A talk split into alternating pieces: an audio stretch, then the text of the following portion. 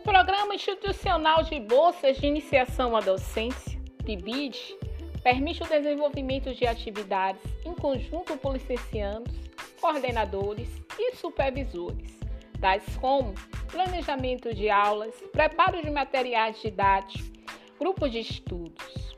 Tal contexto permite que, além da formação inicial vivenciada pelos bolsistas de iniciação à docência, sujeitos centrais do programa, ocorram também um processo de formação continuada dos supervisores e, consequentemente, uma reflexão sobre a própria ação na carreira docente.